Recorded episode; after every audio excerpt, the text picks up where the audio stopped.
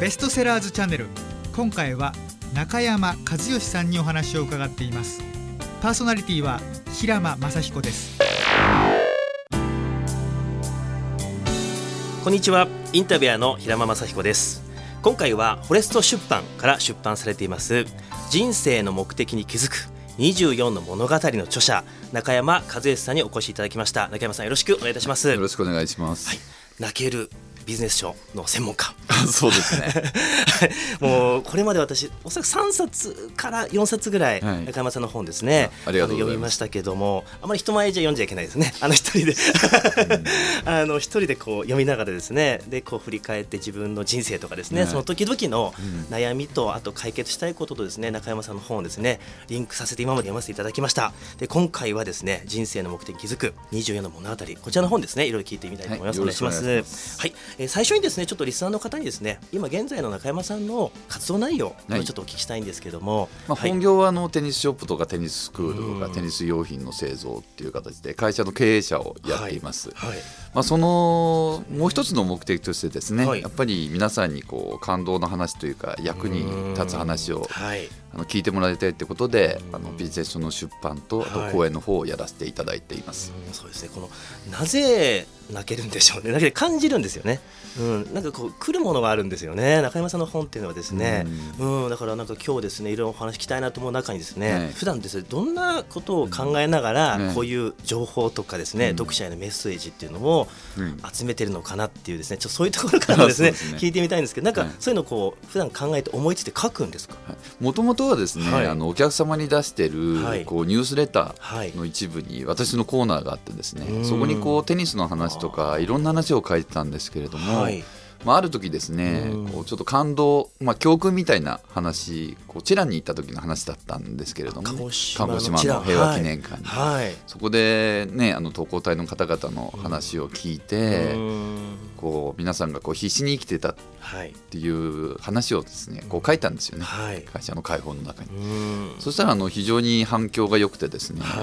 あこういう話っていうのは本当にスタッフにもいいしお客さんとのこう強い結びつきも作れるでこういう話をどんどん書いていこう。そこからこう日々ですね今週どんな話を書こうっていうのでこう考えながらそうですか。探しているような状態になりました、ね、えー、もうあの中山さんといえばですねこのシリーズでも累計30万部を超えてるということで、うんはい、そこでですね今回聞きたいのが、はい、今回のテーマ人生の目的に気づく、うんはい、なんかこれですねさらっとこうタイトル書いてあるんですけど、うん、なんかすごく深い意味があるんじゃないかなと思って、このタイトルこのテーマですよね、うん。はい、なんか選んだこの経緯とかってありますか、まあ、実はこれもうシリーズ6冊目になるんですけれども、まあ、5冊目の出版をした直後にですね、はい、こう仙台の方で書店さんで、こうサイン会兼こうミニ講演会みたいのをやったんですよね、はい、まあ、それがちょうど3月11日のこう1週間前で、まあ、気づきの話が多いので、はい、こう家族との絆とか、こう仕事があるとことを感謝しないといけないですよねっていうような話をしてて、はい、そうですねって言った後に震災があって。まあ、その後ああいうね3階をこう映像とかで見た時に、はい、こうなんでこう人っていうのはこう一生懸命生きなきゃいけないんだろうっていうのが僕なんかすごい疑問になったんですよね。中山さんご自身かそうですね。っていうのはこう本当に真面目な方が一生懸命こう気づかれてたものが多いですよね。やっぱ東北の方ってこう真面目にコツコツなんかこう息の震災と津波でこう失ってしまって途方に暮れている。そこまで人は、ね、厳しい状況でも生きていかなきゃいけないのかっていうところで私自身にこう問いを突きつけられた形だったんですよ、ね。あそうあそういうタイミングでそうですね。ですね、うん、まあ、本を書くっていうよりは自分自身で、はい。はい、いやだってこれ普段仕事してても、うん。一生懸命やっても全てが無駄になっちゃうかもしれない、そういう状況で、なんで俺ってこんな一生懸命ね働いたり、こうやっていかなきゃいけないんだろうと。自分自身でちょっとそういう、まあ、ちょっとうつ状態ですよね。そういう気持ちになってまあなんか回答がないかなっていうことでやっぱりいろいろな本をやっぱ読み漁った時期があったんですよね。へそんなことがあったんですね。そうなんですよ。まあ今回の本のね参考文献にも書かせていただいた本が多いんですけれども、はい、人はなぜ生きるっていうテーマでね、一生懸命こう読んでった時に、まあ、なかなか答えってやっぱりないんですよね。そうしますと今まであの家族の本ですね、出されましたがちょっと今回のこの一冊っていうのはそういった意味でもこちょっと違うか違ったんですかね？そうですね、うん、自分自身がこう模索しながら、うん、うん、この話のどっかから学べないかっていうのを問い詰めながら、うん、この話からはこういうことが学べるっていうのをこう集めた本になってるんで。はあ。ね、本当は自分が一番得をした本になってしまってるっていうそうですか。そうなんですけどね私これ実際に読んでみてですね、うん、2回読みました、うん、1回目はさらっとですねどんな内容かっていうのを30分、うん、25分ぐらいでさらっと読んで、うん、でもう1回今度はゆっくりですね、特にこう気になる物語があったんですよ、そこをじっくりと読んでみてですね。これあの私本当感じたのは1回読んでみて、で多分ですねまたよ時期が違うと、発見する場所気づきが違うと思うんですよ。そうなんですよね、もう24の物語っていうのは、こういろんな角度からいろんな物語を入れてるので、まあ、私自身も何度も読み返すことが実は多いんですね。自分が落ち込んだ時とか。とこの話をもう一回読んで、ここからこの部分の元気をもらおうっていう、まあ、家族の話のところを読めば、こう子供とねどうしてもこう仲が悪いというかひどい怒り方とかしちゃった時に、まあ、こうやって読むと、ちょっとなやっぱ子供っていうのは自分に振り返りがね普段できる、なのでおそらく同じ方が読んでも、まあ、1か月読む時期が違ったら引っかかってくるのっていうのは違うと思います、ね、そうですね、ですから私は本当思ったのはあのこういう本ですね。中山さんの本は本棚に入れておいて、うん、でいつでもまた取れるようにしておいてであなんか例えば仕事プライベートもしかしたら人によってお金のこととか、あった時にもう一回ちょっとね見てみる。そう、ね,、いう読み方がいいんじゃないかなと思うんですよね。うん、あの講演会をやった時にすごい嬉しかったのはですね、はい、こうボロボロになった本を持ってきていただいた方がいて、はい、でそれにこう付箋が振ってあるんですよ。上のところに。はい、であの家族の悩みとかですね仕事の悩みとかこう振ってあるんで。これどうやってなんで振ってあるんですかって聞いたらですね、はい、いや、うんうん、ここで悩んだ時にこの話を読もうって決めてるんですっていう。なるほど。それすごくいいですよね、うん、本当今の例のようになんかですね置いとく、うん、でいつ読むかわからないし別にいつ読まなきゃってわけじゃなく、ね、何かあってちょっと思い悩んだ時に取れる場所にあそういえばあったなと、うん、なんかさりげなくですね置いておく本じゃないかなと。そんな印象ですね。そうですね。うん、で本当にですねこの24の物語ですよね、うん、これなんか24にはなんか意味があるんですか？24, まあ24って私が一番好きな数字っていうのは あるんですけれども、はい。はいうん、それで24最初は50話ぐらいの話をこうまとめてちょっと厚めの本にしようかと思ってたんですけどね、はい、やっぱり先ほどの話もありまして、うん、こうふと気づいた時にパッと取ってもらいたい、うんうん、そうですね。あと普段本をあまり読まない方にもね、うん、ぜひ読んでもらいたいっていうのがあるので、あまりこうね熱い本だとそうですね。構えてしまわれてしまうそうですね。これちょっと聞いてる方にですね私が今本をですね中山さんの本を手にしてますけど、ちょうどなんですかねポケット手に持ちやすいですよね、手のひらサイズぐらいでちょうどページ数もですね12030ですかね、ね、ちょうどねくらいのページなので読みやすく持ちやすい、うん、うん、でねちょっとしたコートとかだとスポッと入るようなあのサイズですから、まあ、本屋さんで立ち読みされれば多分30分ぐらいでね、うん、パッと読まれてしまうので、うん、これで買われるのかっていうね 当初は出版社の人も心配したんですけどね、はい、まあ、読んで終わりじゃない、ただ本当ありがたいことにね、全部読んでも買ってってくれるっていう。これは手元に置いときたい。もう一度じっくり家で読みたいっていうふうにね、はい、考えていただけるの本当ありがたいです、ね、何か余韻が残る本なんですかね。何か結論がすべてそこで出るっていうよりはなんか気づきがあり感動もありなんか余韻が残るからちょっとやっぱりそのままね手にしておきたいとか置いときたいとか。そうですね、うん、今回の特に人生の目的に気づくの場合は、はい、こう答えがね、うん、パッと出てくる話ではないんですよね。じゃあ自分はどうやって生きようって言った時にあの人の生き様が書いてある話が多いので、はい、その人とこう照らし合わせて自分の生き方とこう絶えずこう対比していく部分があるので、はい、繰り返し読んでいただくと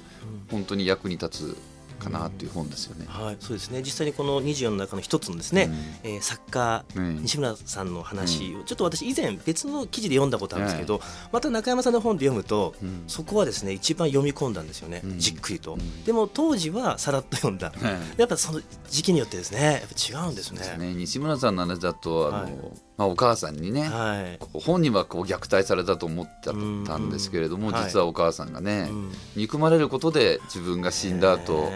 次のお母さんに甘えられるからいいだろうって、もう究極の親の愛ですよね。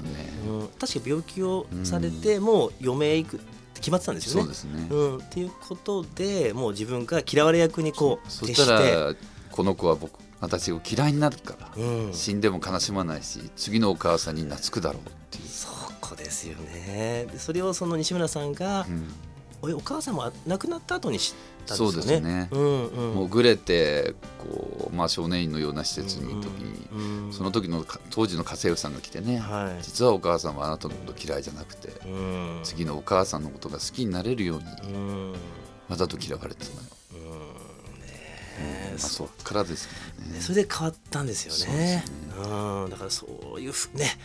本当はその言葉とか状況つらかったかもしれないんですけど、うん、すごいすごい深い愛情ですよね。ね。まあ、こういう話を例えばこうご両親とうまくいってない方がこうね聞かれたりするとやっぱりね。またクッと入ってくる。まあ両親とうまくいってる時はこういう話読んでも、うん、まあ私は仲がいいから ね、関係ないっていう世界になるんですけど逆にこう喧嘩した状態の時に実は私のことを本当に思って言ってくれてるんじゃないかっていうね、そういう気づきまあ、もしくはすでにご両親が亡くなられてる方の場合はね、ひどい母親だったとかひどい父親だったと思ってる方もいるかもしれないですよ、はい、でもこういう話を読んで、あでもあの時ああしたのは違うかもしれないなって、そういうね形で気づいてもらえれば嬉しく思います。ね、もうね本当にこういういやなんかね、あの すごい深いですね、うん、こういった話がいっぱい詰まってる24の、ね、物語ですね、うん、さらに本の内容ですね。この24の物語全部はですねちょっと紹介できないんですが、あの私が実際に読んでみてすごくなんか心に残った。あともう一回ですねこれ読んでみたいなって私自身がですね思ったことですね、もう含めてですねリスナーの方にもちょっとこれを知っていただいてあとは最終的には本を読んでもらいたいと思っていますので、はい、えっと、まずですね、うん、ストーリーの4つ目のところでタイトルとしては「こんなところに来ないで練習しろ」うん、こういうタイトルでですね、ね、でスタートしてまして、えー、あるですね男の子のお父さんの話からですね、うん、入っているものがありましてちょっとこれをですねあの教えてもらいたいんですが、はい、そうですね。これお父さんがですね、まあ、こんなところに来ないでというのは病院なんですよね。病院はい、はい、お父さんがちょっと病気になってですね、はいまあ、こう一生懸命スポーツを頑張ってる男の子なんですけど、うん、まあ、お見舞いに来るわけですよね、まあ、当然心配なんでね、はい、お父さんがなんでこんなお見舞いなのに来るんだって、まあ、練習しろって言ってこう追い返すっていう話なんですけれどもね、まあ、男の子はねその辛いながらも、まあ、お父さんのも心配ですよね。そうですね、でもこう言うから頑張ってやろうっていう話で、まあ、最後にはねそのお父さんが亡くなってしまうんですけどね、はい、それでもお通夜でもお父さんは僕に練習してほしいと思ってるから滑るんだってこう、まあ、滑るって言っちゃった。まあ、これスケートのね、ね、実はあの清水選手なんですけれどもね、はい、まあ、そういう話なんですよね。でこれはすごいこの事実を最初にした時思ったのはこうお父さんとして子供に何を残せるか。それをこう明確に生きた人だなっていう。まあ、がんというね病気になってしまったからそこの目的に気づけたっていうのがあるんですけれども、はい、これ本当はがんにならなくてもですね、すべてのお父さんが持ってるこう目的の一つですよね、ね、自分のこう、まあ、それにねこう気づいてもらえればっていう。どうしても子供っていうのはずっと自分の子供でいると多くの親の方は思ってしまうんですよね、はい、ずっと自分の子供でいてくれるでも必ずどっかで巣立っていくし、はい、父親の言うことを聞いてくれる時期っていうのは、うん私も子供がいるんで分かるんですけどもほんのわずかですよね。そうですね、素直にお父さんの言葉を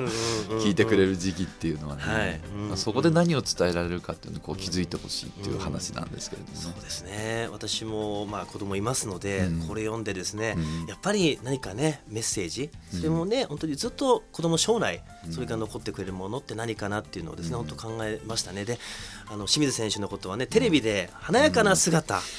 ですよね。そこしか見てなかったので、うん、あこういうことがあったんだってね、お父さんのお通夜もね、でもその日も練習してる。そうですね、だからあのオリンピックでね勝った時にね、はい、お母さんからね、日の丸を受け取ってっていうシーンがありましたけど、はい、すごい感動しましたよね。そうですね、うん、よりなんか今思い出すとあ、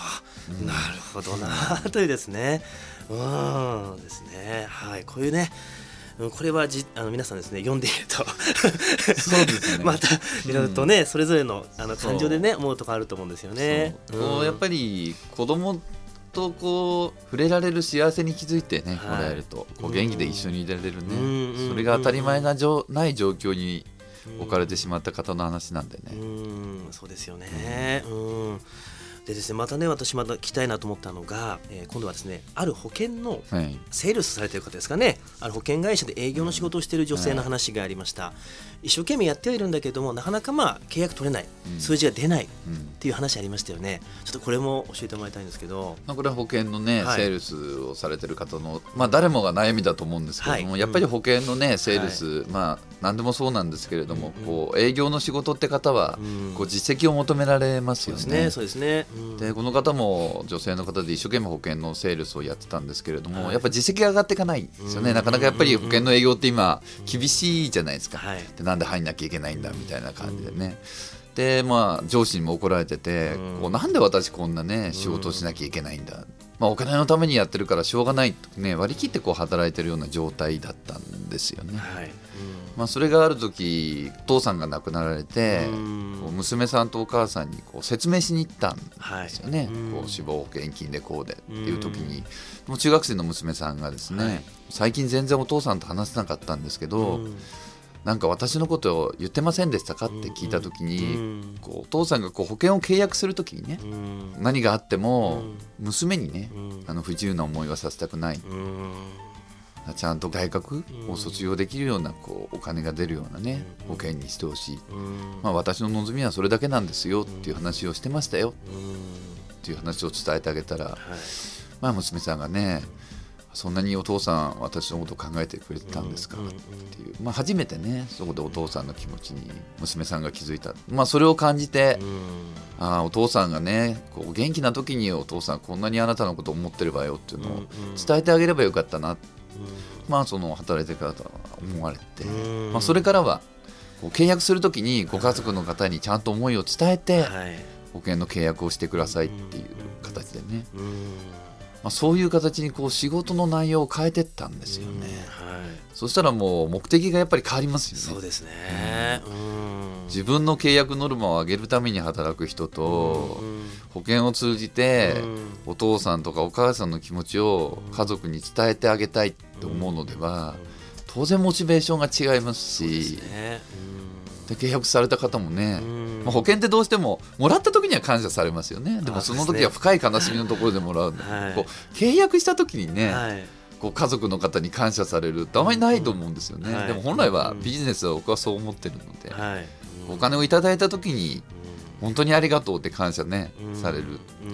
払ってる方がやっぱり喜んでもらえるというのはビジネスだと思うんで、ね、そうですね。今のこのお話っておそらくこれを聞いてる方の中でもですね、うん、やっぱり仕事、あどうしても数字とかですね、うん、そこはやっぱり、まあ、避けて取れないところってあると思うんですよね。そうですね。うん、私もまあテニスのねビジネスをやってて、はい、スクール生何人を目指せとか言ってるんですけど、数字が先行しちゃうと、うん、もう嘘をついてでも入れろっていう話になってしまうんでね。うん、そうじゃなくて、こうその方が本当に楽しテニスが楽しいっていうのを伝えて喜んで入ってもらわないと意味がないっていう。そうですね。今の保険の方の話って本当に人生の目的に気づいた瞬間があったんですよね、目的がこう変わった瞬間なんですよ、ね、変わった瞬間。そうかそうか。どうしてもお金っていうのは強力なエネルギーがあるので、はい。まあ、お金のために働くっていうのはね、うんうん、もう当たり前で必要なんですけど、はい、それだけだとやっぱ人生は辛い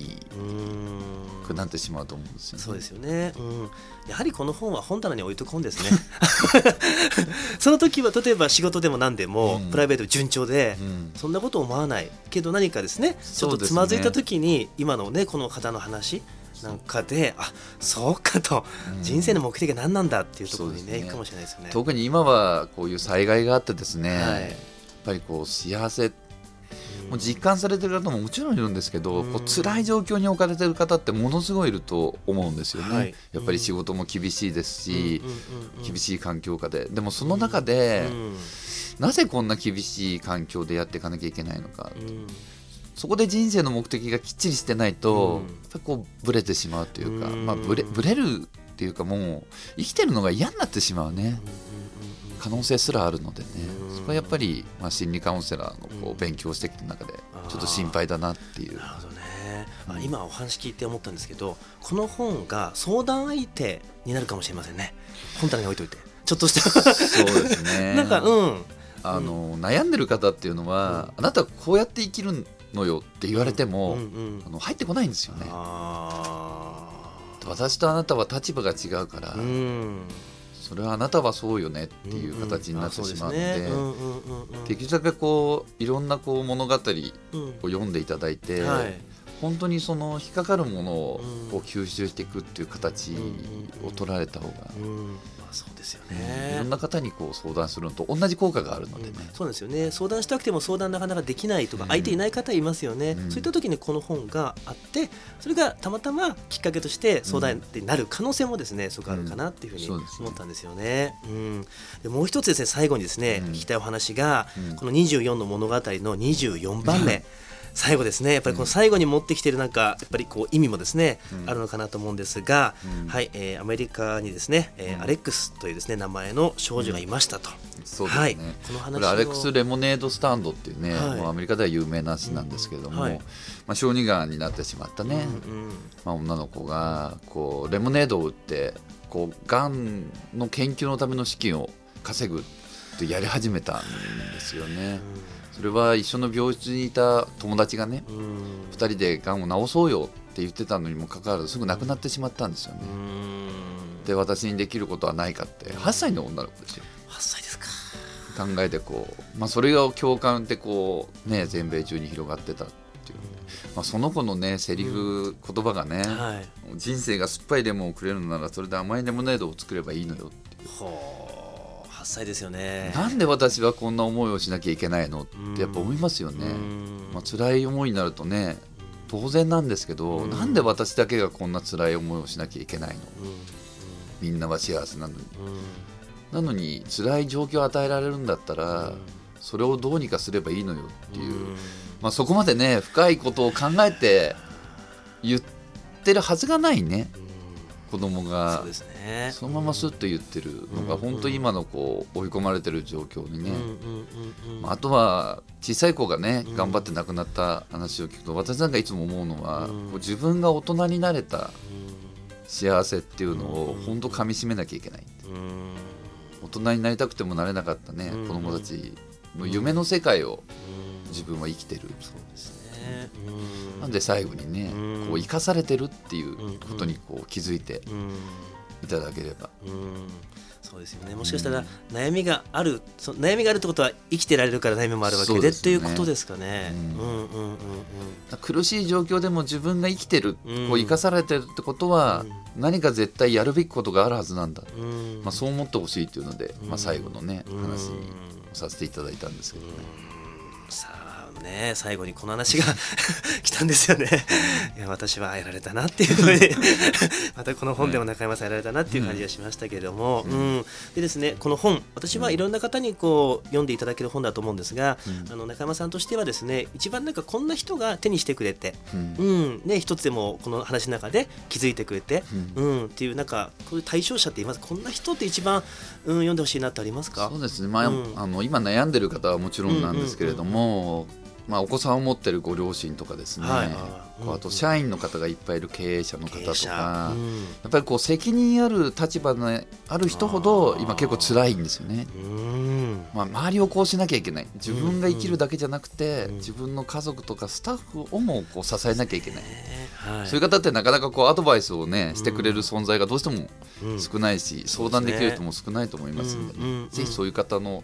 相談相手の代わりと本がなってくれると嬉しいなと思います。本当その通りですね、そうしますと、まあ、リーダーの方ですかね、子供さんの親とか会社のリーダー経営者の方とかですよね、本当相談相手になる本ですねこれは。ね、まあ、部下がいらっしゃる方だったらね、あの自分の言葉で答えるよりもこういう話があってさの方がそうですね。伝わりやすいと思います。そうですね。ああ、そうですね。うん。いや本当今回ですねたくさんの、うん、気づきそして学びですね、うん、あの感動いただきました、えー、今回ですねホレツ出版から出版されています。人生の目的に気づく24の物語の著者中山和義さんにお越しいただきました。中山さんありがとうございました。ありがとうございました